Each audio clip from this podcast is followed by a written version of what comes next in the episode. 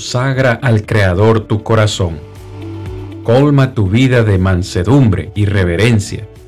Y capacítate para justificar con tus semejantes la esperanza que el Señor te ha regalado.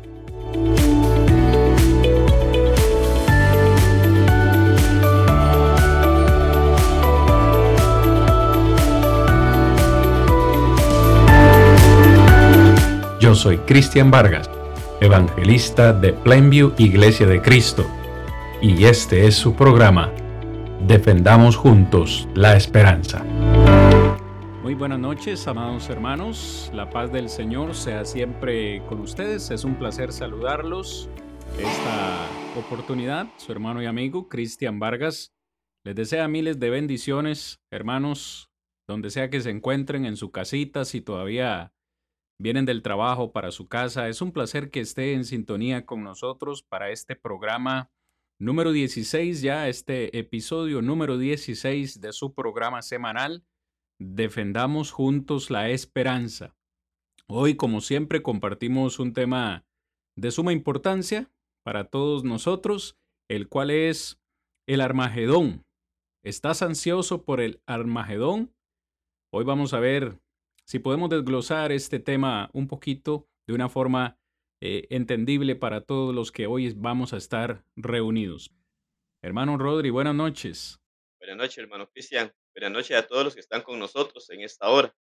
Gracias damos a Dios por la oportunidad que nos da una vez más de estar utilizando este medio y así poder edificarnos unos a otros. Esperamos que este rato sea igual a los anteriores, donde podamos edificarnos y poder conseguir la verdad de nuestro Dios con respecto a este tema que es muy interesante y que es bueno poder conocer de una manera amplia hasta donde podamos, ¿verdad? En este rato, poder enfocar lo que la Biblia nos enseña y poder tener seguridad en cuanto a lo que Dios nos narra a través de su palabra y quitar todas esas ideas, ¿verdad? Que empezamos a, a encontrar hoy en día en cuanto a eso también y poder tener seguridad en lo que creemos para poder agradar a nuestro muy bien, vamos a ir, hermanos, de una vez a esta diapositiva porque quiero, a manera de introducción, leer para ustedes Apocalipsis capítulo 16, versículo 16, y voy a leer desde el 15, usted lo tiene ya en la presentación, dice el apóstol Juan,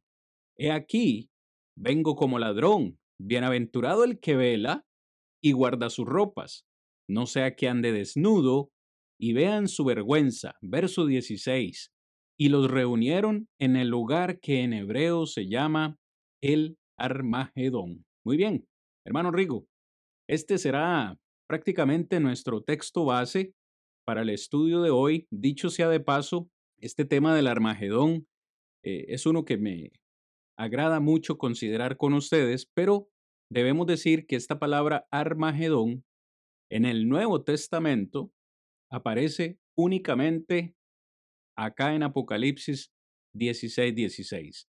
Note que el mismo Juan nos dice que la palabra es una palabra hebrea, es un término hebreo que ha sido adaptado o transliterado al eh, idioma griego. Esta palabra Armagedón, Rigo, como bien lo, lo dice Juan, es del hebreo. Eh, más adelante vamos a considerar su significado, pero Rigo y hermanos que hoy están con nosotros. Debemos decir que este es el texto de donde los premilenialistas basan su, teoría de que va a haber una batalla, va a haber una, una batalla literal entre el bien y el mal en este lugar, y de ahí, pues, por supuesto, el bien con Cristo Jesús como representante, por supuesto, eh, va a ganar finalmente. Esta es la última batalla que se va a librar. Es la forma, Rigo, en, los que, en la que los premilenialistas, perdón, analizan este texto, pero ¿es realmente lo que Juan quiso decir? ¿Es realmente lo que Juan dio a entender con este término? Para todos los que hoy nos escuchen, ¿es realmente el Armagedón una batalla literal ¿O es más bien un simbolismo que representa algo para nosotros los cristianos? Hoy vamos a dejar que la Biblia, siempre abierta, sea la que conteste estas y otras preguntas que podamos tener en nuestra mente. Rigo, opinión hasta lo que he dicho en este momento eh, a manera de introducción para nuestros hermanos. Es muy interesante lo que decías, Cristian, eh, en dónde aparece esta palabra. Y precisamente aparece en el libro de Apocalipsis, ¿verdad? Como mencionas. Este, debemos de tener muy claro lo que este, el tema de la semana anterior, este tema, son temas eh, que por esta razón tuvimos algunas lecciones anteriores, ¿verdad? Para poder orientarnos y tener un conocimiento en cuanto a lo que Dios enseña a través de sus palabras. Debemos recordar lo que es el libro Apocalipsis, un libro simbólico, un libro figurativo. Lo estudiamos en clases anteriores en donde debemos de recordar que es, que es un libro que nos enseña grandes verdades, pero no las enseña de forma literal, sino más bien que usa mucha figura para que los primeros cristianos llegaran a comprender y el mensaje tal cual lo estaba revelando nuestro Dios, llegara también a los cristianos y pudieran comprenderlo. Y entonces me llama mucho la atención precisamente esto, que cuando se habla de la este, batalla de Armagedón, no se encuentra en otra parte de la Sagrada Escritura, sino precisamente en el libro de Apocalipsis. Entonces, ya esto tiene que llamarnos la atención en un sentido y poder prestar atención también a lo que la palabra de Dios nos dice. ¿Por qué? Porque debemos de reconocer y decir, bueno, algo tiene que este, estar detrás de todo esto, ¿verdad? Cuando hablo de algo de- detrás de esto, es ubicándonos en el primer siglo, recordamos que uno de los puntos que considerábamos es que era escrito simbólicamente, figurativamente, para que aquellas personas fuera de los seguidores del Señor no comprendieran en ese sentido el gran significado para que la noticia o el enunciado o lo que estaba manifestando Dios llegara a los cristianos y ellos entonces entendieran qué es lo que Dios estaba revelando. Entonces, con el Armagedón no es otra cosa que lo mismo, es el mismo sentido. Este, para nosotros posiblemente hablar de Armagedón o la palabra Armagedón es algo para, para muchos posiblemente no comprendible hasta este momento. Ah, Para muchos tal vez la han escuchado a la luz de la palabra de Dios, pero no han profundizado en qué quiere decir. Muchos, como estamos mirando, le han dado una interpretación de una guerra literal o la gran guerra literal al final de los tiempos. Entonces, son cosas que, surgen. Y Cristian, déjeme decirle algo, prácticamente cuando hablamos del Armagedón, aún dentro de la iglesia del Señor, poco se enseña sobre este punto en específico. Por lo general, tenemos de alguna forma errada, pero tenemos de alguna forma equivocada de muchos lo que es la explicación de el Armagedón, pero no de acuerdo a lo que la Biblia dice, porque lo, lo explican y lo exponen de acuerdo a su pensamiento y de acuerdo a su doctrina. Entonces, aún dentro de los cristianos es desconocido esto en muchas ocasiones y entonces se queda tal vez sí como que una gran batalla, pero cómo, de dónde viene, qué significaba en realidad, qué entendieron que es algo importante para nosotros, Cristian. ¿Qué entendieron los primeros cristianos cuando se les habló de eso? Para nosotros, entonces, ubicarnos allí. Estamos hablando que es hace casi dos mil años que se dio esta revelación, que servía de consuelo para los primeros cristianos, pero bueno, tenemos que ubicarnos en el tiempo para poder entender qué entendieron ellos, para nosotros poder comprender el verdadero significado sobre eso. Lo que acabas de decir es realmente importante, hermanos, eh, eh, hermano Rigo, perdón, para todos los que hoy estamos acá reunidos, porque el, concep- el concepto o el término eh, Armagedón como tal eh, era bien conocido por los judíos, y no solo por los judíos, sino por la gente de este, de este tiempo. Curiosamente, no es un término que nosotros hoy en día eh, reconozcamos con facilidad y es, el, es precisamente, Rigo, la razón de esta clase. Hoy queremos compartir con ustedes no solo la visión, porque esto es lo que vamos a ver en primer, en primer lugar, la visión premilenialista del Armagedón, sino también el término como tal, qué significa, qué representaba eh, para, para los destinatarios o los, o los que iban a recibir la carta del Apocalipsis. Cuando ellos inmediatamente vieran esta palabra Armagedón, inmediatamente iban a entender el concepto, no como los premilenialistas lo han entendido o lo quieren enseñar. Así que lo que acabas de decir es, es muy importante, muy, muy importante. Debemos entender hoy o ir comprendiendo, hermanos y amigos, que este término Armagedón eh, eh, hebreo eh, se compone de dos palabras. La primera es Ar, ¿verdad? Que es del hebreo al, H-A-L, Hal, y esta palabra al significa cerro, monte o colina. Y el resto de la palabra, Magedón, es del término hebreo que significa Megido. Y entonces, eh, cuando se hace la combinación de los dos términos, se está hablando de un lugar o de una ciudad que estaba puesta sobre un monte, sobre una, sobre una colina.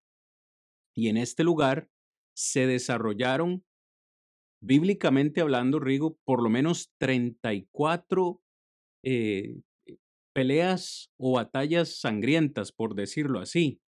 Saúl, eh, Salomón, el mismo eh, Napoleón Bonaparte conoció el término y muchos otros personajes bíblicos tuvieron enfrentamientos, tuvieron batallas Ahorita se me estaba escapando uno que es muy importante. ¿Recuerdan ustedes eh, la batalla de Gedeón allá en, en, Jueces, capítulo 6 y capítulo 7? La batalla donde, donde Gedeón salió eh, con 32 mil hombres y, y en, ese, en esa ocasión Dios consideró que era demasiado pueblo y redujo ese ejército de 32 mil hombres, lo redujo a 300 una, una desigualdad casi de, de cuatro o cinco contra uno. Esa batalla de Gedeón con sus 300 hombres se dio precisamente en esta región del Megido, así es como se le conoce en el Antiguo Testamento. Más adelante, hermanos, vamos a ver algunos versículos. Me estoy quizás adelantando un poco, pero quería darles más o menos un concepto de lo que esta palabra representa. Y no solamente vamos a darles el concepto, sino que también más adelante eh, les, quiero presentar unas imágenes en la segunda parte del programa, unas imágenes y en el receso de hoy vamos a publicarles para que ustedes puedan verlo también un video de, de las ruinas, literalmente las ruinas que hoy en la actualidad se encuentran en esta región. Es magnífico y va a ayudarnos a entender bastante el tema de hoy. Rigo, ¿qué te parece si iniciamos eh, de manera muy rápida a presentarles, Rigo, a los hermanos la visión premilenialista? Es decir, cómo ven los premilenialistas eh, y dispensacionalistas esta posición sobre el Armagedón. Todas estas posiciones vamos a tener que hacerlas leídas porque son complejas, porque son una serie de eventos que van a, a ocurrir según ellos, uno tras otros. Y en la segunda parte del programa es cuando vamos a presentar evidencia bíblica. Rigo, tal vez vas, hermano, enumerándonos oposiciones que mantienen los dispensacionalistas. Claro, una de ellas es que el anticristo, ¿verdad? Mencionan ellos, entonces, que, quede claro lo que acabas de decir, que es el pensamiento, ¿verdad? De los premilenialistas. Esto es lo que ellos piensan, lo que ellos creen, para luego entonces contrarrestarlo con lo que la palabra de Dios nos dice. Uno de estos aspectos dice que ellos enfocan que el Anticristo se convertirá en la cabeza del imperio romano revivido que surgirá el mercado común europeo. Este es uno de los puntos que ellos establecen dentro de su enseñanza. Esto prácticamente tiene que enfocarse desde la raíz, allá por el 1970, donde Al Lindsay llega a escribir una postura en cuanto a esto. Lo segundo que establecen ellos prácticamente es que existirá o se hará un pacto con los judíos para garantizar su seguridad. Este evento marcará el comienzo de la cuenta regresiva de siete años para la batalla del Armagedón. Todo viene ligado a lo que hemos estado estudiando y eh, veíamos sobre el rapto y que esto seguía siete años y todo eso. Entonces, dentro de lo que ellos enfocan es que este será el momento en donde se hará un pacto y este llegará a ser con los judíos y de esta forma garantizaría la seguridad para ellos en donde se iba a marcar entonces lo que iba a ser el comienzo de siete años según establecen sería la batalla de Armagedón. Después de que pasen tres años y medio, dice, ¿verdad? Después de que ocurran tres años y medio, entonces el anticristo comenzará a perseguir creyentes en Cristo y romperá su pacto con Israel. Es interesante, como decías, Cristian, este, la secuencia de eventos, ¿verdad? Según ellos que se establece. Es otra cosa importante. Estamos mencionando lo que ellos creen y mencionan, pero como ves hasta ahora, porque ya esto lo hemos estudiado en otras clases anteriores, ¿verdad? En este aspecto, lo que ves hasta ahora, no hay sustento bíblico para poder sustentar estas posiciones. Entonces, que únicamente son dentro de el pensamiento y la idea que ellos tienen. También enfocan que el anticristo entonces se llegará a entronar en el templo reconstruido en Jerusalén y exigirá ser adorado como Dios. Entonces, esas son algunas de las que se menciona, ¿verdad? Y lo que ellos tienen. Eh, hay algunas más, bastantes, entonces, tal vez, Cristian, mencionas algunas de ellas para poder seguir mirando que esto es su posición, esto es lo que ellos creen, esto es lo que ellos presentan sobre el Armagedón. Y entonces, que esta serie, eh, serie de secuencia que se va a dar en estos eventos va a ser, bueno, antes de iniciarse el Armagedón, entonces el momento en donde se va a iniciar el Armagedón y según ellos, entonces esta situación en donde aún se presenta como el momento en donde el anticristo se va a entronar, ¿verdad? Entonces, demandando entonces ser adorado como Dios, es decir, una deidad en ese sentido, ¿verdad? Este, estos cuatro puntos que enfocan. Tenemos más y Cristian nos menciona algunos de ellos. Claro que sí, claro que sí, hermano. Y es importante, Rigo, eh, que los hermanitos y todos los que están escuchando esta lección hoy comprendan que esto que estamos mencionando es lo que ellos piensan, es lo que los premilenialistas piensan. Y esta serie de eventos que estamos mencionando hoy van a suceder después del rapto. Eso es algo que, que todos debemos tener eh, en nuestra mente bien claro. Para ellos viene el rapto, ¿verdad? Cristo viene en secreto, se lleva a su pueblo y e- e- el resto quedan acá en la tierra por un periodo de, de tribulación durante siete años. Durante esos siete años es que se van a desarrollar, Rigo, esta serie de eventos, de eventos perdón, que estamos mencionando hoy.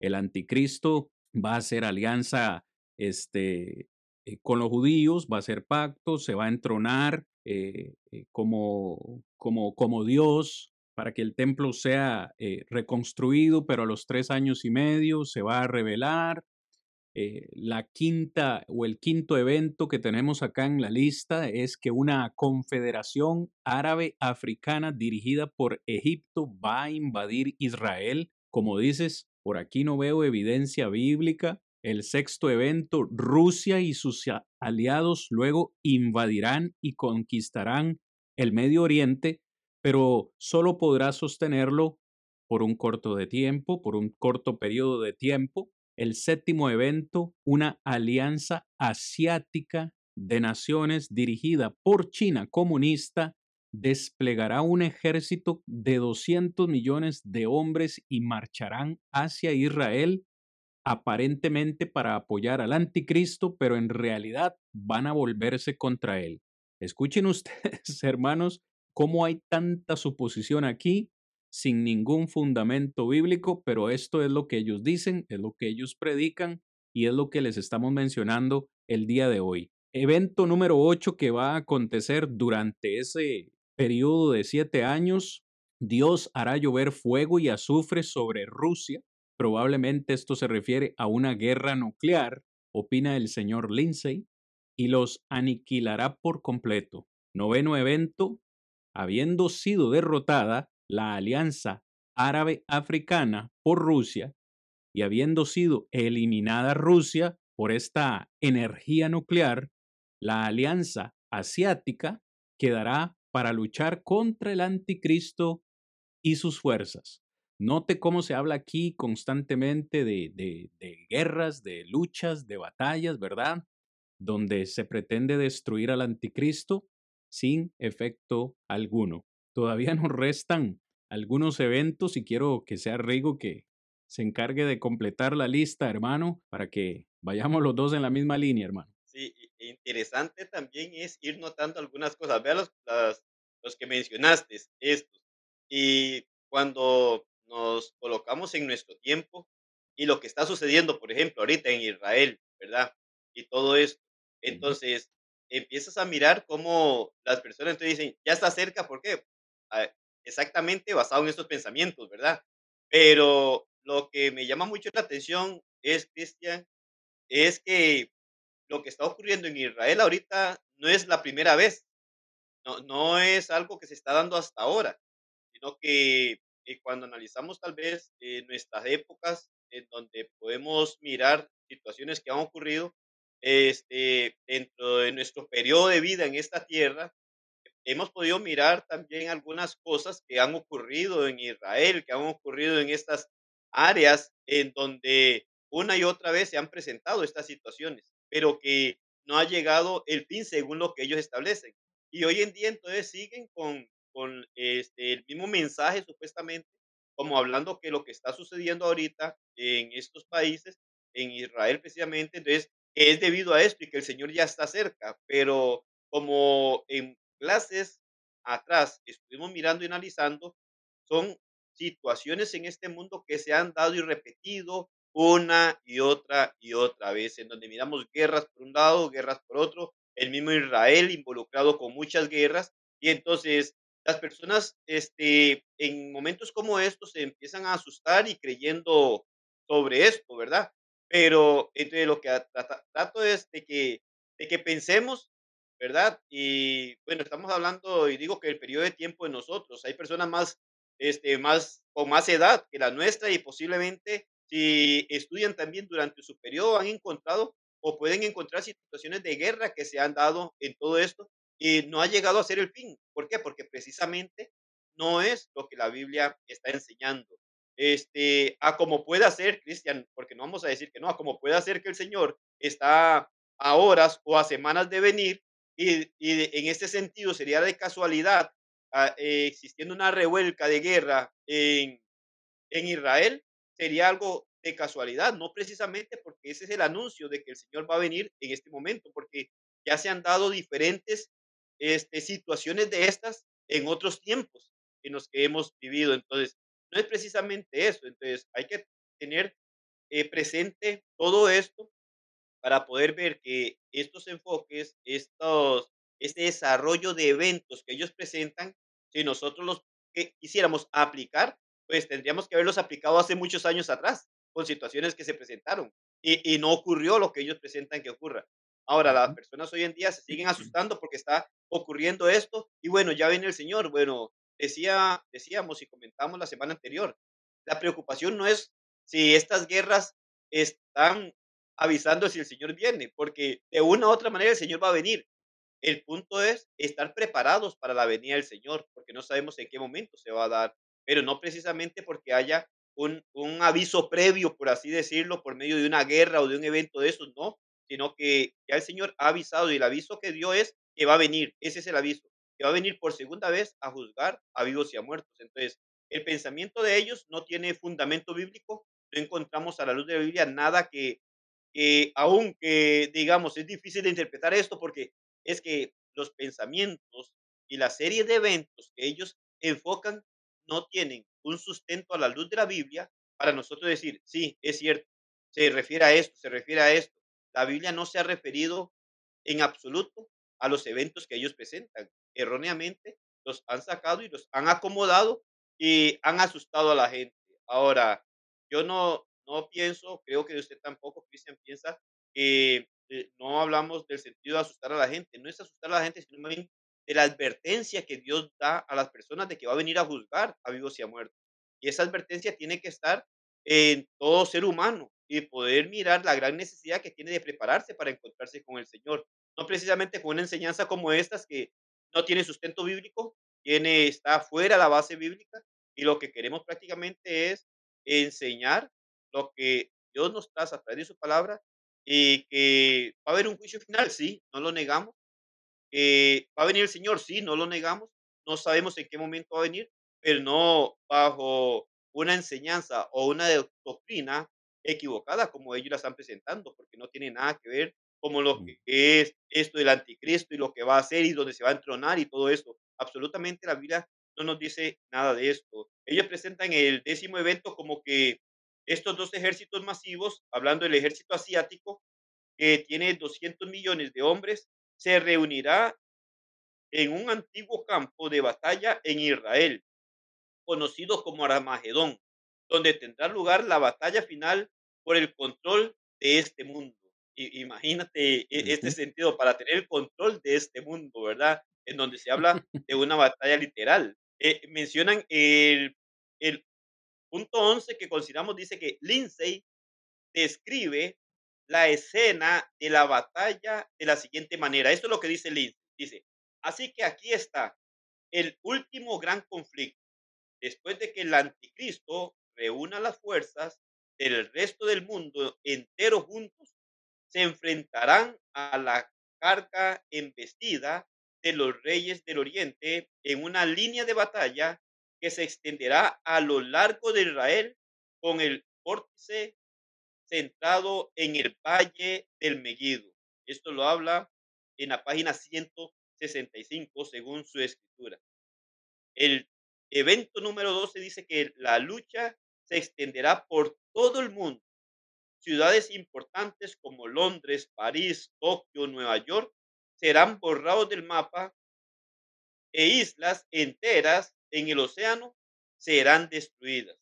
Y el tercer evento que ellos mencionan que ocurrirá es luego cuando la batalla del Almagedón alcance su clímax terrible y parezca que toda la vida será destruida en la tierra, en ese mismo momento Jesucristo regresará y salvará al hombre de la autoextinción. En la página 168. Parece una película, ¿verdad? Cuando leemos lo que describen estos, estos Claro. per- estas personas. Y, y de- y como hemos dicho antes, Cristian, no, no tratamos de ridiculizar, este, no es nuestra intención de, de llegar a ofender, pero cuando te centras en los episodios, por así decirlo, que ellos presentan en esta serie de eventos, lo ves como, como una película eh, en donde se empiezan a narrar. ¿Por qué? ¿Y por qué digo como una película, Cristian? Porque sabemos que las películas, todo es ficción, nada es cierto, e- es únicamente una presentación. Y cuando vemos lo que ellos dicen, en realidad es como ficción, eh, no, no hay una base. Cuando nosotros hablamos de de lo que Dios describe, necesitamos tener una base sólida a la luz de la escritura para poder enseñar lo que Dios establece. Y miramos nosotros que dentro de los eventos que ellos presentan son cosas antibíblicas. Ya hemos hablado del anticristo. Si, si, comprendemos y las personas que están con nosotros, si no vieron ese episodio que dimos, esa lección en donde hablamos del anticristo, del hombre pecado y todo esto, es bueno que pueda buscar, ¿verdad? Esa lección y escucharla para que se dé cuenta lo que la Biblia enseña sobre el anticristo. Entonces, cuando miramos esto, que ellos aplican, no es lo que el anticristo o que lo que la Biblia enseña sobre el anticristo, no, no tiene nada que ver. Entonces, vemos que en realidad ahí es en donde encontramos que sus ideas están completamente desviadas de lo que Dios dice. Entonces, nuestro propósito no es ofender, no es ridiculizar a nadie, sino este, comprender lo que la Biblia está diciendo. Y en realidad, cuando miramos esta serie de eventos que ellos enseñan que van a ocurrir, y precisamente ahora hablando de el Armagedón, vemos nosotros que no tiene ningún sentido en cuanto a lo que la Biblia enseña en eso. Y teniendo presente las clases anteriores, teniendo presente lo que decías al principio, no hay un texto en el Nuevo Testamento es, que nos hable del Armagedón, si no me ven en Apocalipsis 16, es la única parte en donde aparece esto. Y entonces tener conocimiento y tener presente el significado del libro de Apocalipsis, lo que está Ujú. ocurriendo allí. Y entonces ahí buscar, buscar el verdadero significado del Armagedón estamos presentándole el significado del Armagedón para los premilenialistas. Ellos hablan que esto es la gran batalla que se va a dar, como decías hace un momento, después del rap, en donde va a quedar un periodo de tiempo de siete años, a los tres años y medio, bueno, ahí va a empezar esta gran batalla, a los tres años y medio, cómo va a ocurrir y desenvolverse esto, pero a la luz de la Biblia, hasta ahora, Cristian, en mis años, ¿verdad? este, no encuentro que alguno de los eventos de los que nos habla Apocalipsis esté hablando de una manera literal, sino más bien de una manera figurativa. lo, un, lo que puedo mirar que era algo literal, era el sufrimiento de los primeros cristianos, que estaban siendo afligidos y que de acuerdo a esa aflicción, el mismo Dios miró la gran necesidad de enviar un mensaje a los primeros cristianos para que comprendieran que en Cristo podían tener un consuelo, una paz, una verdadera idea de que sí valía la pena seguir a Cristo y no rendirse, ¿verdad? Ante aquellas grandes tribulaciones, pero que tenga que ver como algo en un rapto, en un periodo de tiempo, este, no encuentro a la luz de la Biblia, eh, como hemos dicho, una tercera venida del Señor, ni una venida en secreto, sino que manifiesta que cuando va a venir todo ojo le verá y no presenta ninguno de estos eventos. Pero ellos presentan estos eventos y como te digo, hasta hoy y todas las ideas que ellos presentan, no encuentro un sustento bíblico. Ve- Vea todo lo que dicen. presentamos 15, 13, 13 ideas que ellos presentan. Tres ideas arrancando de dónde, de dónde? De Apocalipsis 16, 16, Mm, cuando habla el gran Armagedón.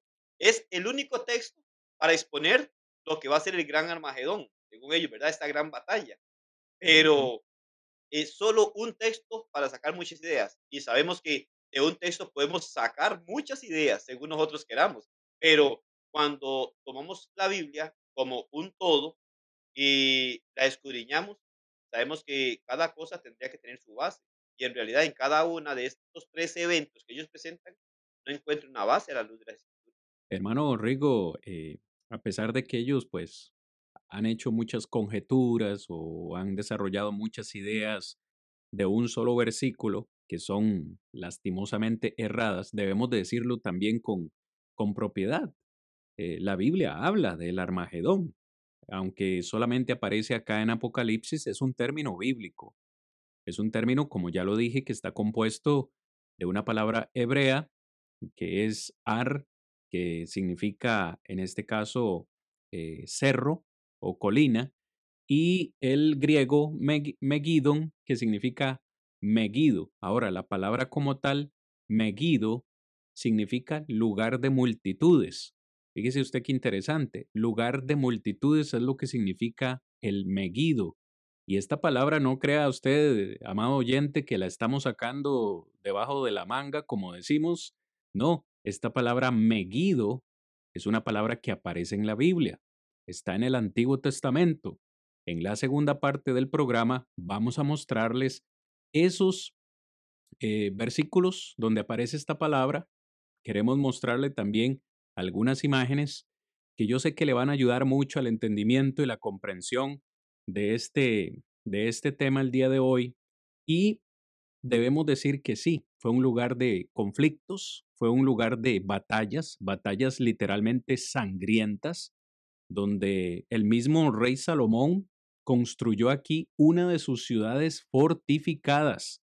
Rigo, ¿tienes algún comentario? Si no, Sino vamos al receso el día de hoy. únicamente lo que decías, igual, eh, que esté en la mente de nuestros hermanos y personas que están con nosotros, que nos, no decimos que no aparece la, palabra Armagedón en la escritura, no, sí aparece, es cierto que aparece, pero entonces el punto es qué es y qué significa en realidad, ¿verdad? Para poder aplicar lo que ellos están diciendo. En esta primera parte, como dices, mencionamos lo que es para ellos el Armagedón y lo que va a ocurrir entonces, ¿verdad? Ahora, bueno, dichosamente ahora con el video que vas a dejar, en donde te va a mostrar, va a ser un punto muy principal para nosotros en la segunda parte, para presentar lo que la Biblia dice. Porque decía hace un rato también en la introducción, mencionaba yo que muchos cristianos tal vez nada más han escuchado la palabra Armagedón, porque la Biblia lo dice y pasaron por allí y la escucharon. Y de lo que se de lo que se conoce el Armagedón prácticamente es lo que los grupos pentecostales o estas personas, ¿verdad?, mencionan, eh, una gran guerra, literalmente. Entonces, eso es lo mucho o prácticamente lo que muchos cristianos conocen. Ahora vamos a conocer el ver eh, lo que es verdaderamente Armagedón, ¿verdad? Y lo que es el verdadero significado, entonces, de lo que Apocalipsis nos dice ahí en cuanto a nuestro tiempo o a la dispensación cristiana de lo que va a ocurrir. Entonces, no decimos que no aparece la palabra, sí aparece. Lo que acabamos de presentar es que la palabra Armagedón aparece y este es el concepto que ellos tienen de lo que va a ocurrir en el Armagedón. Concepto según ellos que no tiene base bíblica. Ahora, nosotros vamos a ir a la Biblia para poder ver el verdadero significado de Armagedón y poder ver qué es lo que significa. Entonces, en primer lugar, este Cristian, el poder ver qué es lo que significó para los primeros cristianos, para que nosotros podamos comprender cómo es que nosotros debemos de interpretar entonces esta palabra en nuestro tiempo también para seguir conservando la verdad de nuestro Muy bien, hermanos, estamos de vuelta para compartir con ustedes la segunda parte del programa del día de hoy, donde vamos pues a estar hablando del Armagedón ya desde un punto de vista eh, bíblico. Hermano Rigo, ¿qué te pareció ese video, hermano? Para mí, fantástico, hermano, eh, poder ver y contemplar estas ruinas que literalmente están en Israel, pero es, son las ruinas y, puedes, puedes ver ya las carreteras y los carros, obviamente, porque, porque ya está modernizado un poco, ¿verdad? O bastante al día de hoy, pero esas ruinas se conservan, eh, como, como dije anteriormente, como un fiel eh, recuerdo de que, de que la palabra de Dios es precisa y que es viva y eficaz y que lo que la escritura dice en el Antiguo Testamento lo confirman estas, estas ruinas. Queremos saber, hermanos, amigos que hoy nos están acompañando, qué les ha parecido este video que les hemos compartido para lo que se viene después del programa, así que póngalo en los comentarios. Rigo, tu opinión, hermano. Muy interesante, Cristian, muy interesante el poder mirar todo esto y me llama mucho la atención que como decías, Dios nunca se equivoca, ¿verdad? Este, nunca se equivoca y siempre sabe lo que hace y cómo lo hace. Cuando, por ejemplo, este, al mirar ahora todo esto que es tan impresionante, y como dice, y lógicamente ahora al pasar el tiempo ya aquellas ruinas este, tienen su forma en donde se ha modernizado, ¿verdad? Por algunos aspectos de carretera y todo esto, pero no perdiendo el punto de el lugar, es un lugar que existe, e, es un lugar en donde podemos mirar que no es ficticio, eh, sino que el lugar es real. Y eso todavía me llama mucho más la atención en el sentido de cuando se menciona sobre el Armagedón y para que nosotros podamos entender qué era el Armagedón y cómo los primeros cristianos nos, esto nos ayuda a comprender cómo los primeros cristianos estaban este, con conocimiento, ¿verdad? En referencia a lo que se estaba diciendo allí. Es decir, eh, en nuestro tiempo posiblemente nos costaría, al escuchar la palabra, nos costaría comprender que es un lugar y nos costaría visualizar el lugar, porque mira ahí cómo se ve y la forma en la que se ve y que en realidad es como la palabra lo dice, un monte, ¿no? Era, la parte en donde estaba una parte superior en donde cuando ya entramos a la Biblia y nos damos cuenta, lo más interesante, Cristian, cuando nos vamos a la Biblia y nos damos cuenta de lo sucedido allí, miramos que era un lugar muy estratégico, un lugar muy importante para desatarse las cosas que se desataron en el Antiguo Testamento, con grandes hombres allí y toda la situación que se dio. Entonces, cuando nosotros miramos esto y comprendemos de el Megido, ¿verdad?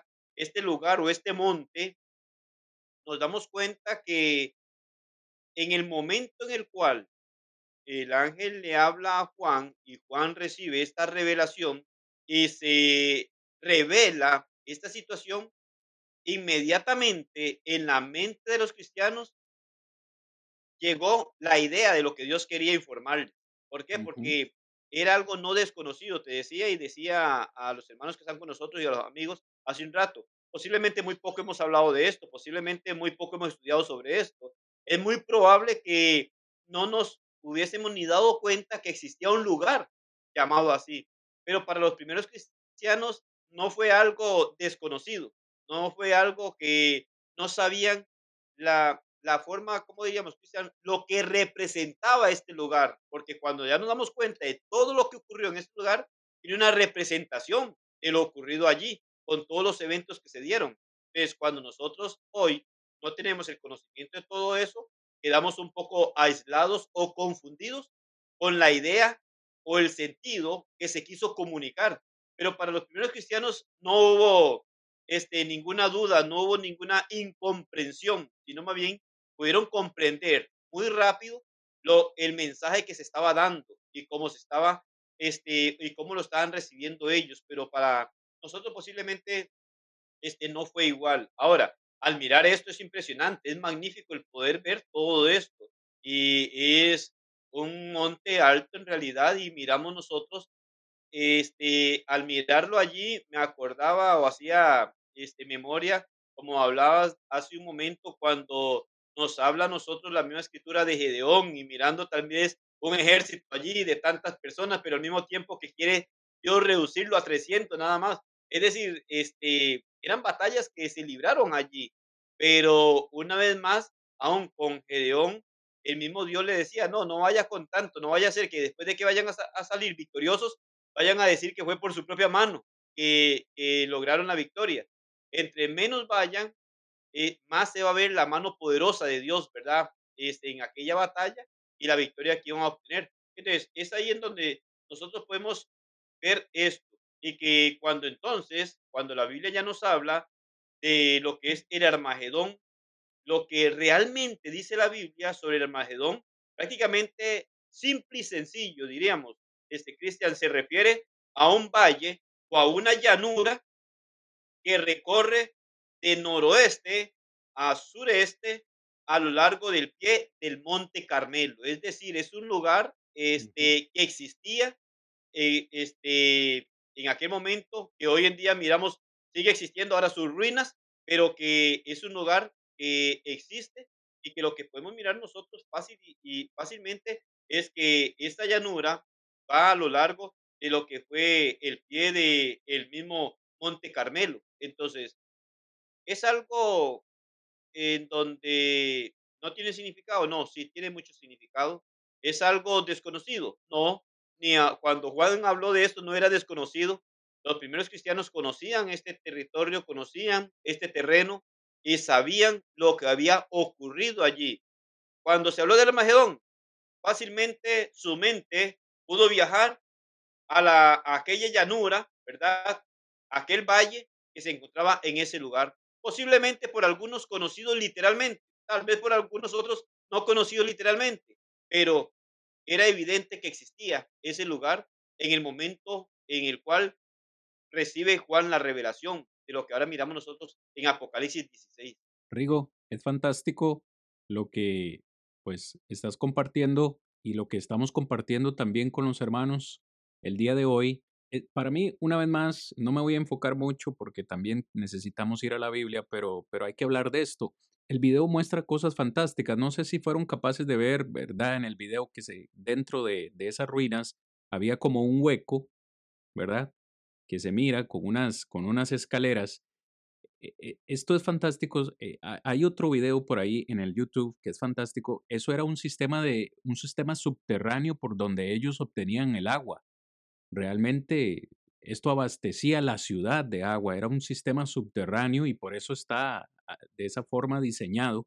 Y uno dice, ellos no tenían la, ¿cómo decirlo?, el equipo sofisticado que podría existir hoy para hacer este tipo de construcciones y sin embargo lo, lo hicieron. Y esto es fantástico. Eh, la geografía bíblica, y por eso les estoy presentando esta, esta noche también eh, estas imágenes que les voy a compartir, la geografía bíblica nos ayuda eh, increíblemente en la comprensión de estos temas, porque estamos diciendo que este Armagedón o este valle del Meguido estaba localizado en esta zona, zona montañosa. Esta primera imagen que usted tiene en la presentación es un mapa de, Israel antiguo y ahí esa zona, eh, usted puede ver dónde está el Meguido, una zona eh, montañosa, pero que este valle del Meguido contenía esa, esas llanuras. Vea la distancia que existía entre el Meguido y la ciudad de Jerusalén.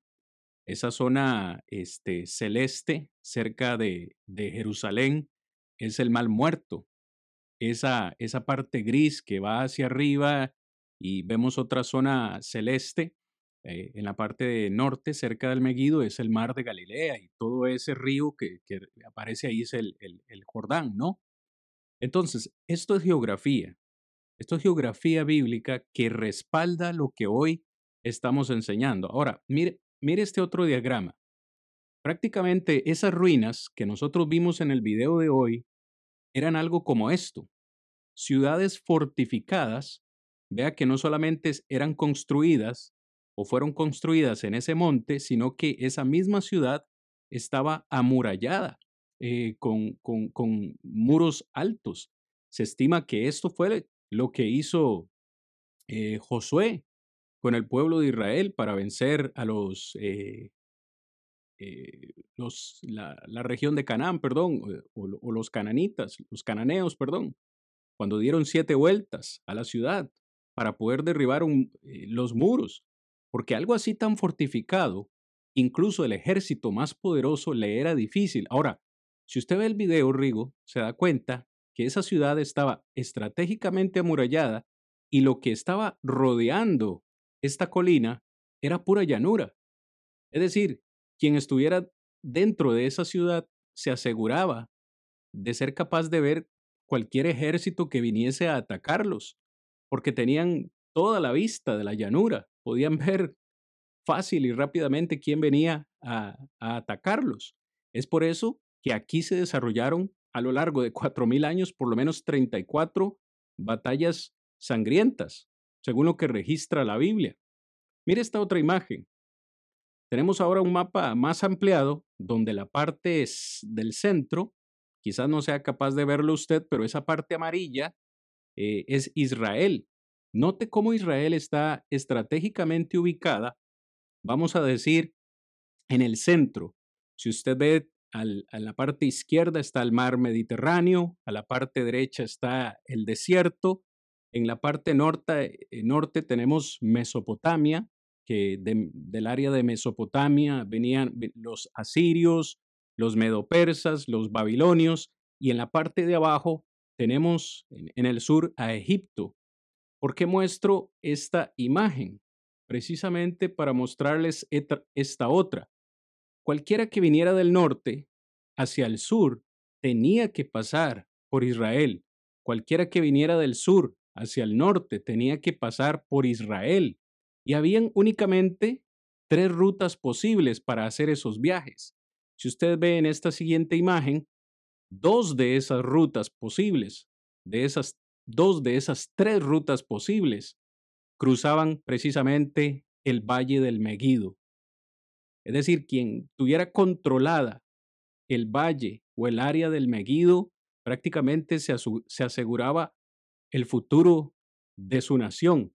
Otra posible ruta tenía que rodear el Valle del Meguido, pero no era una ruta que muchos utilizaran en ese tiempo. ¿Para qué decimos esto? Eh, precisamente también porque cuando usted va al Antiguo Testamento corrobora que Israel eh, fue grandemente bendecida en su agricultura, que esto les permitió hacer alianzas, eh, también vender muchos de sus productos, los que venían del norte a comercializar en el sur, pasaban por Israel. En fin, quizás es mucho dato, hermanos, lo que estamos compartiendo el día de hoy, pero creo que enriquece en gran manera conocer estos datos que son bíblicos, Rigo, están ahí en la escritura, pero alguien podría decir, bueno, ¿cómo podría yo creer a la escritura?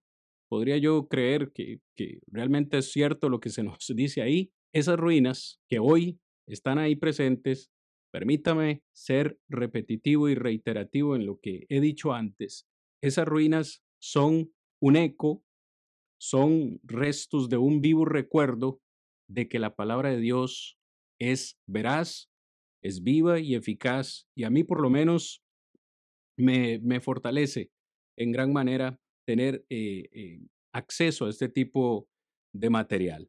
A partir de ahora, cuando usted escuche el Armagedón, el Meguido, sepa que es una región eh, veraz, es una región real que existe hoy en Israel, aunque ya modernizada con sus calles y sus autos, pero ahí está, ahí está la evidencia. Es fantástico. ¿Qué te parece, Rigo? Eh, vamos analizando algunos versículos bíblicos. Esto es lo que nos importa, ¿verdad? Que nos muestran en el Antiguo Testamento o mencionan esta palabra Megido.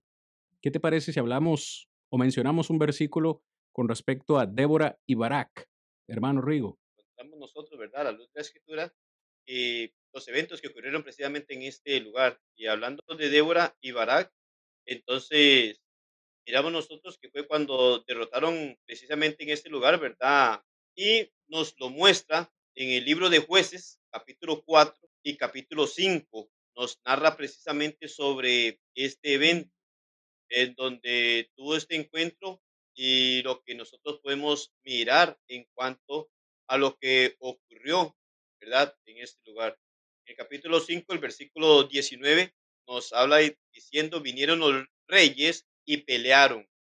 Pelearon entonces los reyes de Canaán en Taanac, cerca de las aguas de Megiddo. No tomaron despojos de plata. Es interesante cuando este, en este texto nos dice precisamente en dónde pelearon, porque nos habla entonces, vinieron los reyes, ¿verdad? Y pelearon en dónde. Él dice, cerca de las aguas del Megiddo. Y si miramos nosotros y tenemos este, que familiarizarnos con esto, y familiarizarnos con la palabra. Cuando hablamos de Armagedón, es lo mismo Megiddo, ¿verdad? Es lo que debemos de mirar. Entonces, para que sepamos que estamos hablando de lo mismo, como mencionabas antes, que es una llanura, ¿verdad? El Megiddo. Entonces, cuando la Biblia nos habla de Megiddo, está hablando de lo que Apocalipsis dice, el Armagedón. Entonces, tenemos que nosotros tener esa, esa forma, ¿verdad? Presente en nuestra mente para saber que está hablando de ese lugar, porque cualquiera puede decir, ah, pero aquí es el Megiddo, pero se está hablando del Armagedón. Sí, precisamente el Armagedón es lo mismo que Megiddo. Entonces, es ahí cuando nosotros vemos sobre este acontecimiento. Si hablamos de Gedeón también en Jueces capítulo 7, en Jueces capítulo 7, vemos nosotros también el acontecimiento de lo que fue Gedeón, ¿verdad? Que con 300 hombres llegó a, a derrotar al ejército mucho más grande de Madianitas. Y es ahí en donde tenemos nosotros también otro texto que nos llega a corroborar sobre lo que estamos diciendo y sobre precisamente este lugar en el capítulo 7 de jueces encontramos nosotros esto y cuando podemos mirar nosotros lo que ocurre también podemos ver en el mismo libro de jueces en el capítulo 6 versículo 33 cuando nos dice pero todos los madianitas los amalecitas y los hijos del oriente se reunieron y cruzaron y acamparon en el valle de Jerrel. Ahí tenemos nosotros este, la mención de lo que nos dice y nos presenta precisamente el evento en donde se da. Ya cuando miramos nosotros todo el evento, ¿verdad? De esta confrontación de Edeón precisamente, ya en el capítulo más adelante, en el, en el capítulo 7, nos muestra cómo se dio este evento y esta forma en donde llegaron también estos a, a enfrentarse en este preciso lugar. Entonces, no, disculpa que te, que te corte, nada más eh, aclarar que todo el valle como tal, el valle como tal tiene el nombre de Jezreel. Quisiera presentar la imagen porque todo ese, ese, hay dos tipos de colores en la imagen, un verde que es más claro, donde está marcada la zona del Meguido. Toda esa área eh, con verde claro es el valle de Jezreel. Y en el valle de Jezreel es donde se encuentra el Meguido. Nada más para hacer la, la aclaración, porque cuando lees el texto de, de Josué 6:33 no nos dice Meguido exactamente, pero nos dice que esos ejércitos de los madianitas y los amalecitas se juntaron y acamparon en el valle de Jezreel, es decir, eh, dentro de la misma zona para que quede, mm, para que quede claro, ¿verdad? Sí, muy importante, muy importante, porque sí, como dices, cuando si, si no tenemos claro esto, leemos nada más Valle Gerrel y quedamos como desubicados. Entonces, esto es como cuando, por, decirlo así, tal vez acá en nuestro país, ¿verdad? Que hay un cantón y tiene sus distritos o que tiene sus barrios. Entonces, bueno, vivo en Siquirres, pero al mismo tiempo yo puedo decir, bueno, vivo en San Rafael, porque precisamente San Rafael es el, el punto en donde tengo mi casa, ¿verdad? Pero vivo en Siquirres en realidad. Entonces, igual cuando allá habla de Jerrel, lo habla en la forma muy general y amplia, ¿verdad? Y como decías, por decirlo así, si lo encerramos en un círculo, dentro de ese círculo está el Meguido. Entonces, es algo importante de tenerlo presente porque es prácticamente de lo que mencionabas anteriormente. hablando de geografía bíblica, ¿verdad? Es importantísimo poder ver la parte geográfica para poder ubicarnos en determinados momentos y comprender lo que nos está diciendo. Entonces, este, el encuentro de Gedeón fue precisamente en este lugar también. Se nos habla ya en, en, el primer libro de Samuel, capítulo 31, y nos hace ver también sobre Saúl y Jonathan, en donde murieron aquí en este monte, en el monte Gilboa, mientras ellos luchaban contra los filisteos. Entonces también nos hace ver precisamente este, en el monte Gilboa, en donde también de esta forma debemos de comprender este, que hace mención y es precisamente indicando este mismo lugar. Él dice, los filisteos allí tuvieron este encuentro y entonces mueren estos dos personajes bíblicos, ¿verdad? Saúl y Jonathan, y mueren precisamente en este lugar conocido como Megiddo. Entonces, son puntos en donde es muy interesante que nosotros podamos tener en cuenta el poder mirar en el Antiguo Testamento cuando se nos hace mención y decíamos o hablábamos en la parte de la introducción. El Nuevo Testamento, Apocalipsis 16, es la única parte en donde nos habla del Armagedón. Pero el Antiguo Testamento es en donde tenemos el conocimiento de la existencia de este lugar, precisamente con estos eventos, como hablamos de Débora, de Gedeón, en donde muere Saúl y Jonathan, también en donde podemos mirar nosotros en el segundo libro de Reyes, capítulo 9 y versículo 27, en donde nos habla del rey Ocosías, que murió en una batalla cerca del Megido. Y aquí en el capítulo 9, 27, nos lo muestra el segundo libro de Reyes, cuando dice, viendo esto, Ocosías, rey de Judá, huyó por el camino de la casa del huerto y lo siguió Jehú, diciendo, herid también a este en el carro. Y le hirieron en la subida de Gur, junto a Ibleán.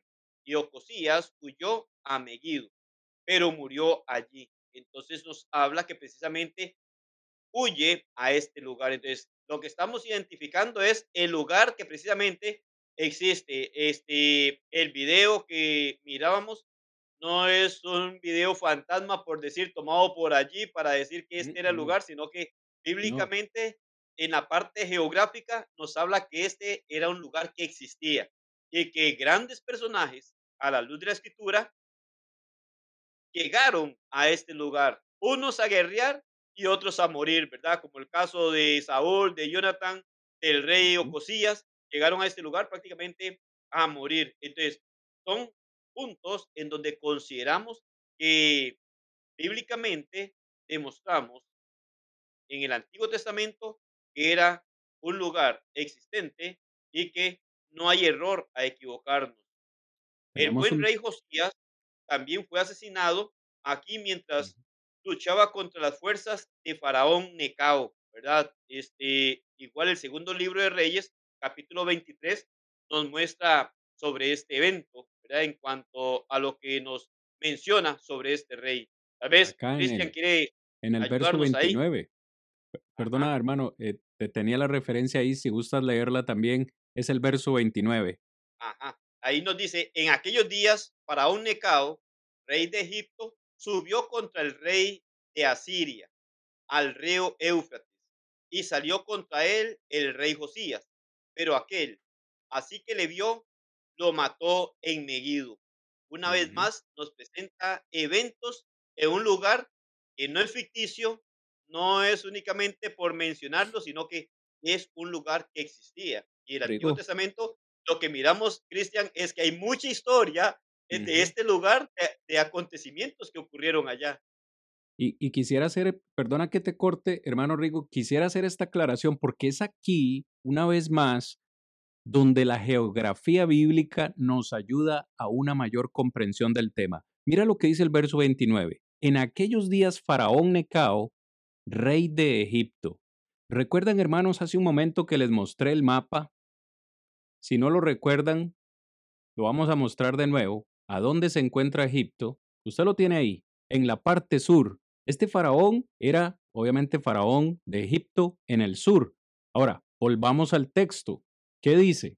Subió. ¿Por qué subió? Porque está en el sur. Subió contra el rey de dónde? De Asiria. Volvamos a la imagen. ¿De dónde, ¿De dónde venía Asiria? De la región del Mesopotamia, es decir, en el norte. Al parecer, según entiendo cuando leo el texto, ¿a dónde se terminaron encontrando?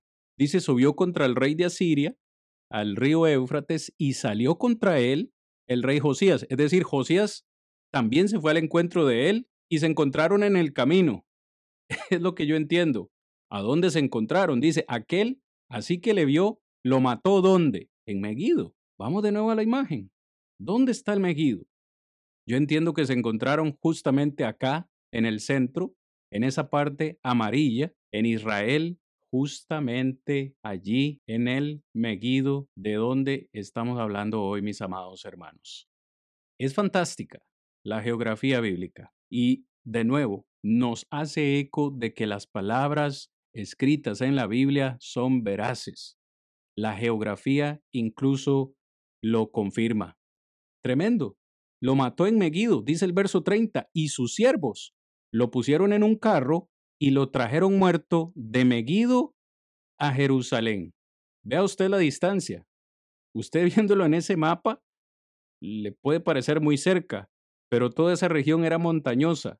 Lo trajeron de Megido a Jerusalén, hacia el sur, y ahí lo, lo sepultaron. Es tremendo, hermano Rigo, tener un mapa bíblico, comparar todas estas cosas cuando leemos. Bueno, no sé, seré yo, hermano, pero yo hasta que se me eriza la piel y, hasta que me emociono cuando hablo de esto, porque yo digo, qué fantástico. Mira, antes no sabíamos nada del Armagedón. Leíamos Apocalipsis 16, 16, Armagedón. ¿Y qué es el Armagedón? Hoy ya vemos que es una ciudad. Se llama Megido, el lugar de las multitudes.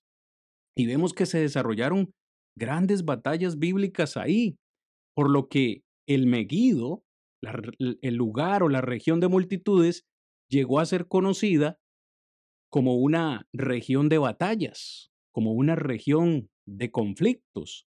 Ahora, claro, yo entiendo por qué Juan utiliza el término en Apocalipsis 16, 16, un término que no solo los judíos, sino muchos en ese tiempo iban a poder comprender. Hay una referencia por ahí eh, eh, que es histórica también, la batalla de Waterloo, donde el duque de Wellington eh, derrotó a Napoleón. Y de ahí surgió una frase popular que se, se quedó después del 1815, cuando a alguien le dicen, ya conoció su Waterloo. Si a alguien le dicen ya conoció su Waterloo, era una frase que cualquiera que estaba enfrentando una situación difícil en la vida, sea espiritual o física, podría entender. Cuando alguien no, le dice a alguien ya conoció su Waterloo, es una frase pues sencilla para describir que alguien está pasando una situación difícil, sea espiritual, de nuevo, o física. Entonces, Rigo, cuando Juan dice que en el Armagedón es donde se va a enfrentar esta batalla entre Cristo y Satanás, ¿se refería a una batalla literal, física, o se refiere más bien a una batalla espiritual o un simbolismo? Es lo que queremos considerar en la última parte del programa. Sé que por ahí tienes comentario, Rigo, con respecto ya ahora sí a Apocalipsis 16 y vamos casi cerrando el programa de hoy. Creo que ha sido bastante enriquecedor. Ni cuenta me había dado que ya íbamos perdiendo el tiempo, hermano. Hablemos del Armagedón en el Apocalipsis. ¿Qué habrá querido decirnos Juan cuando escribió esto en Apocalipsis 16, 16? En realidad, cuando miramos esto, no solo mirándolo en el sentido de Armagedón, Cristian está analizando al mirar esto, y es todo, porque tomamos referencia al Antiguo Testamento para poder señalar lo que es el Armagedón. Pero es muy interesante que prácticamente cuando empiezas a mirar el Nuevo Testamento y más aún cuando entras al libro de Apocalipsis, mirando una serie de simbolismos en donde no habla nada de forma literal, este, el Antiguo Testamento siempre ocurrieron cosas literales, en donde bajo la dispensación cristiana y lo que nos habla Apocalipsis ya no lo enfoca de forma literal, sino de una forma simbólica. Miras en el Antiguo Testamento como el pueblo de Dios, ¿verdad? Hablando del pueblo de Israel, literalmente hablando. Eh, para la dispensación cristiana ya no es el pueblo de Israel, sino que viene a ser, como la escritura nos habla, como un Israel espiritual, en donde ya no hay solo judíos, sino toda persona tiene oportunidad de ser parte del reino del Señor. Cuando vemos todo esto, entonces empezamos a ver este, un verdadero significado. que el Armagedón, en la mente de ellos, sí recordaban de un lugar en donde se desarrollaba o se desarrollaron muchas guerras, en donde ahora podía mirarse y comprenderse lo que era la gran batalla espiritual entre Dios y el mal, ¿verdad? En donde nosotros miramos. ¿Por qué podemos mirarlo y enfocarlo desde ese punto de vista? Bueno, en primer lugar, debemos de considerar que Apocalipsis 1.1 nos habla que el libro de Apocalipsis fue dado en señales. Si ya el 1.1 de Apocalipsis nos habla que esto venía en señales, debe ser considerado por nosotros. Cuando vemos dentro del contenido del libro de Apocalipsis, pasajes como Apocalipsis 12.9 y capítulo 20, versículo 2, hablando de dragón representando a Satanás, nos habla de forma figurativa. No nos está diciendo que Satanás sea un dragón, sino que nos lo enseña de forma figurativa. Cuando miramos Apocalipsis capítulo 13 sobre la bestia de siete cabezas, representaba a Roma, el instrumento de Satanás era perseguir entonces al pueblo de Dios. Entonces empezamos a mirar dentro del contenido del libro de Apocalipsis que nunca se enfocó a algún evento de forma literal o enseñanza, sino más bien de forma figurativa y en señales. El falso profeta era el brazo del gobierno romano que impulsó, ¿verdad? En este sentido, el culto a lo que fue el emperador. Entonces, cuando miramos nosotros en partes como estas, conociendo ya lo que era el Armagedón y lo que era este gran lugar en donde se desarrollaron grandes batallas, no tenemos que perder de vista el contenido de Apocalipsis. El contenido de Apocalipsis arranca dándonos la idea para una verdadera interpretación en el capítulo 1 y versículo 1, hablando de que se van a dar aquella revelación en señales. Muchos simbolismos se va a encontrar. Ahora, el Armagedón no es el único punto que podemos nosotros decir, ah, pero ¿por qué tomamos el Armagedón como simbólico? No, es que no solo el Armagedón. Si hablamos del dragón, hablando de, de Satanás, si hablamos nosotros de la bestia con siete cabezas y todo esto, es un simbolismo, no es solo una parte del libro que tomamos nosotros como forma figurativa, sino que todo el contenido viene a ser de señales y que viene a ser muy simbólico. Y cuando nosotros miramos esto, es algo que debe llamarnos la atención. Ahora, cuando analizamos sobre lo que es Armagedón y ahora conociendo y teniendo presente nosotros lo que nos habla eh, la escritura y haciendo mención de lo que nos ha presentado a nosotros el Antiguo Testamento, teniendo esta, este video aún en donde geográficamente nos muestra un lugar en donde se desarrollaron tantos eventos sangrientos, ahora era algo en donde el cristiano hoy en día entonces le va a dar este enfoque. El capítulo 16, versículo 16 de Apocalipsis dice, y lo reunió en el lugar que en hebreo se llama Armagedón, ¿verdad? Lo reunió en ese lugar. Ahora, ¿qué está hablando? ¿De una guerra literal?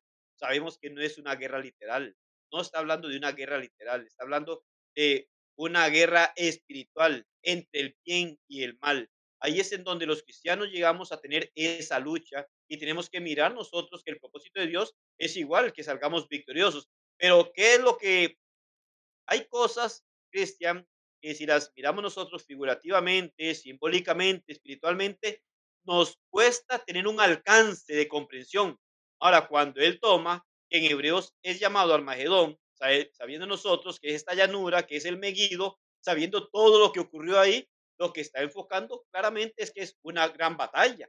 Es una batalla del bien y el mal, pero de una manera en la cual es simbólica, no en un sentido literal. Además de que tomar esta parte literal, tendríamos que tomar todo el contenido de Apocalipsis literal y no podemos tomar el contenido de Apocalipsis literal con todas las enseñanzas y cada una de, las, de, de lo que nos menciona en cuanto a eventos en este libro. Entonces, prácticamente vemos nosotros que no se estaba refiriendo a, a lo que estas personas quieren enseñar y que hemos mostrado evidencia sólida. El Antiguo Testamento nos narra sobre este lugar y decir así, el Antiguo Testamento dice que era una guerra, entonces que sí va a ser literal. No, recordemos que únicamente está utilizando el lugar para que aquellos que conocían sobre esto ahora comprendieran que la lucha, la guerra espiritual no era fácil, no iba a ser sencilla.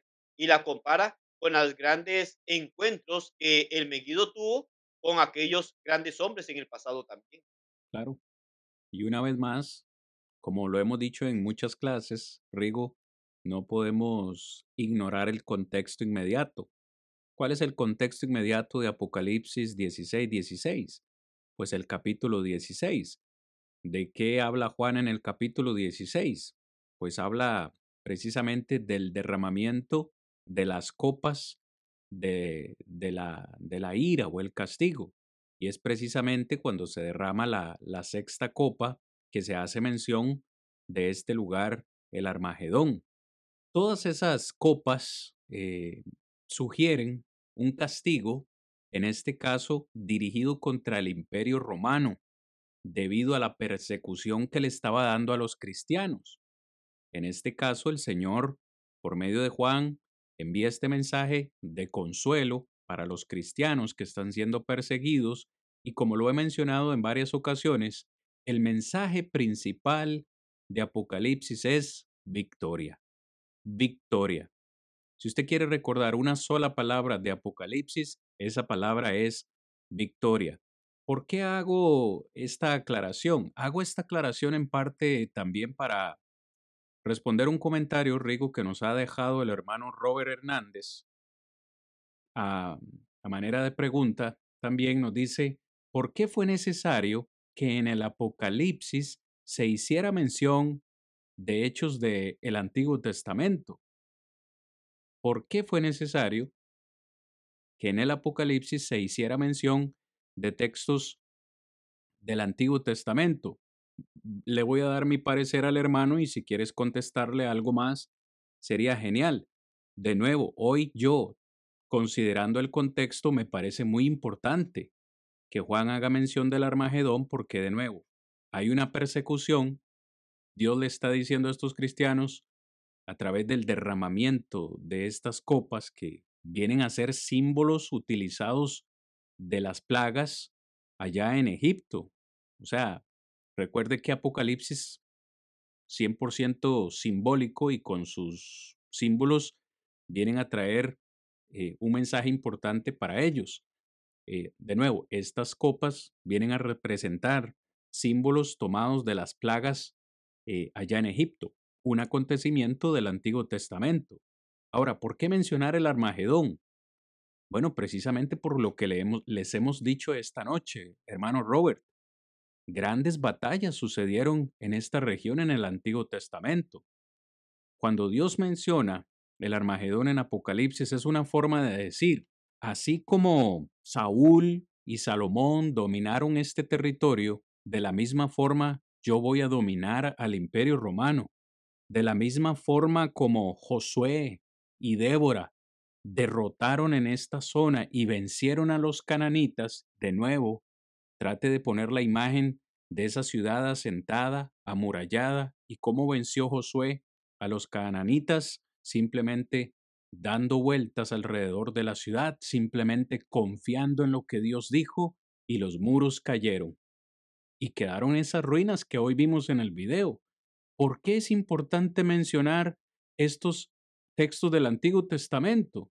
Porque si estos cristianos, perseguidos por el imperio romano, estaban sufriendo y necesitaban consuelo, necesitaban una prueba evidente, que ellos pudieran recordar que el Señor cumple sus promesas y si el Señor les está diciendo que la persecución del imperio romano iba a finalizar, iba a, finalizar y les da una prueba de ello. De nuevo, así como Josué venció a los cananitas, así como Débora venció a los cananitas, así como Saúl y, Salomón dominaron esta región, así como Gedeón con solo 300 hombres venció al ejército enemigo, de la misma forma, este enemigo eh, eh, romano va a caer. No con una batalla literal, como bien lo decía Rigo y como lo hemos dicho, sino como una, como una, una muestra o un simbolismo no entre algo material o físico, sino más bien una batalla entre la justicia y el mal, y que en esta batalla, según lo que leemos en Apocalipsis 19, el ganador, el vencedor, finalmente es Cristo. Y si Cristo vence, adivine qué, también sus seguidores van a vencer. Así que a mí me parece muy importante, hasta necesario que se haga mención de estos textos del Antiguo Testamento o esta referencia, porque inmediatamente ellos iban a venir, iban a reconocer en su mente, oh, todo lo que sucedió en el Megido, los grandes hombres de Dios vencieron ahí, en esta batalla también vamos a vencer. Es mi, es mi respuesta, es lo que yo le puedo responder al hermano. No sé si Rigo, eh, ¿quieres agregarle algo más al hermano Robert? Bueno, solamente sería repetir lo que dijiste, pero solamente entonces lo que diría es Romanos 15.4, que respalda lo que acabas de decir. Lo Romanos ponemos ahí. nos dice claramente, ¿verdad? En Romanos 15 y versículo 4 nos dice precisamente lo que acabas de mencionar. Entonces tenemos esa parte de las escrituras que nos ayudan a comprender, porque dice, porque las cosas que se escribieron antes para nuestra enseñanza se escribieron, a fin de que por la paciencia y la consolación de las escrituras tengamos esperanza. Y entonces, ¿de qué cosas? Precisamente, imagínate que acá, y yo siempre pensaba, digo, bueno, Pablo habló de esto, de aquellas cosas que se escribieron antes, y ahora nosotros lo tenemos hoy. Es posible, es muy posible que los, eh, los cristianos que les habla Juan en Apocalipsis, esta parte no la hubiesen escuchado todavía, pero él toma, ¿verdad? Y no se las dice de esta manera como Pablo la manifiesta, sino que les dice directamente Armagedón, les recuerda lo que estaba allá, como decías. Y aquí dice, bueno, estas cosas que se escribieron antes, para nuestra enseñanza se han escrito, para nuestra consolación, para que tengamos esperanza. Entonces, prácticamente este, sería redundar y repetir lo que dijiste. Lo que dijiste lo encierra este versículo. Ese era el propósito que tenía para este, los primeros cristianos de lo que ocurrió precisamente con el Armagedón y es lo mismo que sigue teniendo significado para nuestro tiempo. Nosotros hoy en día, en donde podamos tener o encontremos toda la confianza en nuestro Dios, porque grandes ejemplos se dieron en donde Dios siempre salió victorioso con su pueblo. ¿Qué más podemos decir, amados hermanos, que se han quedado con nosotros hasta este momento? Usted está ansioso por el Armagedón, está preocupado, no tiene por qué. A manera de conclusión de esta clase, la batalla espiritual del Armagedón ya se, ya se cumplió. ¿Cuándo se cumplió? cuando finalmente el imperio romano fue, fue derrotado. Me, me comprenden. Pero una vez más, los premilenialistas, los dispensacionalistas, ven esta referencia como algo futuro, algo que va a suceder siete años después del rapto. Amados en Cristo y oyentes que hoy están con nosotros, la Biblia no enseña esto. La Biblia no enseña esto ni da respaldo a esta posición de ellos, hoy hemos presentado lo que la Biblia nos dice al respecto y si pudiera terminar en una sola frase, el gran mensaje para el pueblo de Dios en todas las épocas es que somos más que vencedores por Cristo Jesús que nos ama y murió por nosotros. En cualquier batalla, si estamos con Cristo, seremos más que vencedores. Es lo que dice Pablo en Romanos capítulo 8 ya en la parte final de, de ese capítulo. Así que no hay por qué estar ocupados, hermanos, no hay por qué estar ansiosos. La batalla del Armagedón, eh, como tal, ya tuvo su propósito, ya fue cumplida. Lo único que estamos esperando es que el Señor regrese. Y de, de eso vamos a hablar precisamente en la última clase de esta tercera temporada. Como lo dije en la introducción, nos restan solamente dos clases, si Dios lo permite. Hermano Rigo, la próxima semana hablamos del milenio. Es el tema que nos corresponde la próxima semana, eh, el milenio. Y finalmente la última clase es eh, Cristo viene. Y de eso, pues, hay mucho o bastante que hablar. Les agradecemos por haber estado con nosotros, por haber llegado hasta acá. Rigo, palabras finales de despedida. Sí, no, únicamente dando una vez más gracias a Dios por la gran oportunidad que nos ha dado.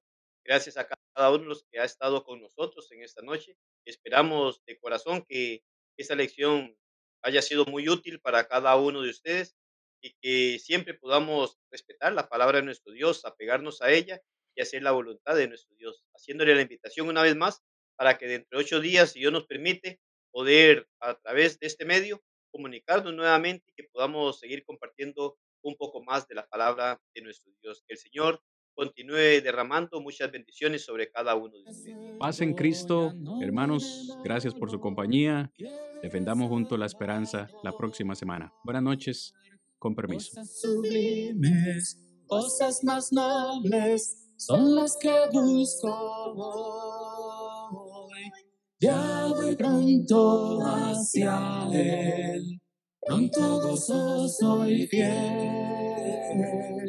Cristo llama y salva hoy, yo me rindo a Él, yo me rindo a Él. Ya estoy resuelto a entrar en su reino, dejando el mundo atrás. Unos se oponen, otros se burlan, pero yo entraré. Ya voy pronto hacia Él, pronto gozoso y fiel. Cristo llama y salva.